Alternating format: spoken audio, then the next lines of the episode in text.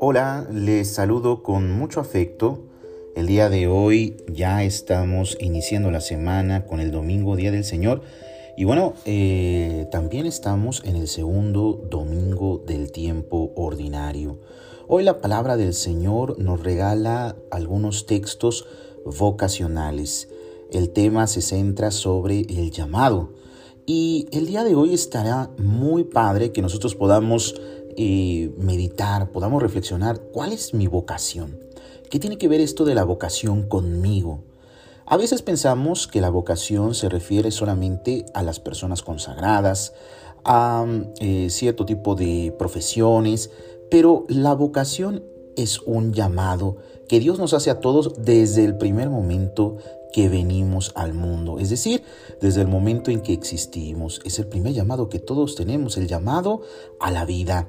Y hoy el Señor nos presenta la importancia de encontrar y de seguir nuestra vocación. Nuestra vocación nos permite planificarnos, nos permite alcanzar la felicidad. Es cierto que en las escuelas, en los trabajos, muchas veces se nos capacita para un montón de cosas, se nos capacita para tener resultados, se nos capacita para tener cierto tipo de conocimiento, para de alguna manera salir al mundo a enfrentarlo. Pero pocas veces se nos habla de qué es aquello que verdaderamente me permite alcanzar mi felicidad y alcanzar sobre todo mi plenitud, mi trascendencia.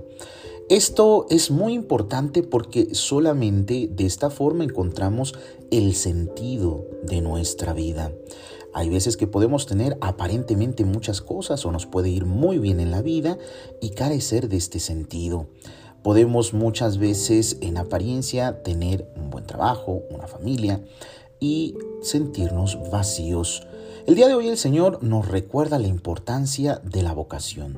La vocación a la vida matrimonial, la vocación a la vida consagrada, la vocación tal vez a vivir la soltería, a vivir también el celibato, la vocación que se tiene a veces de padre, de madre, la vocación que se tiene como abuelo, como abuela, en fin, la vocación a las diferentes profesiones y oficios que podemos ejercer en esta sociedad, pero hacerlo de tal manera que en cada acto podamos realizarlo con amor y en amor, para entonces encontrarle sentido a nuestra existencia.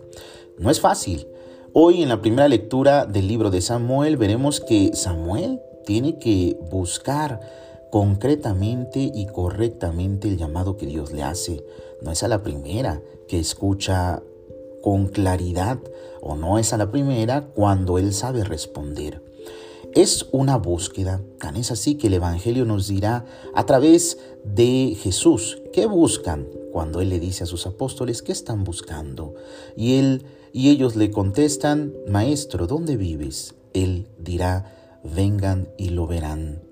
La vocación, por tanto, es un camino, un camino en donde tal vez tropecemos, tal vez nos equivoquemos, tal vez no tengamos siempre toda la certeza, pero de la mano del Señor encontraremos la capacidad de poder llegar a nuestra trascendencia.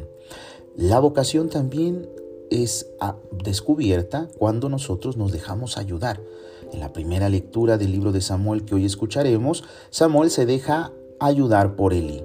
Y en el texto del Evangelio, Andrés lleva a su hermano Simón. Así que dejémonos también nosotros ayudar por quien está cerca, tal vez un sacerdote o una religiosa o un amigo o alguien de nuestra casa.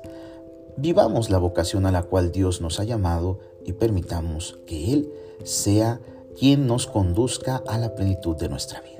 Que tengan todos una excelente jornada y que Dios los bendiga.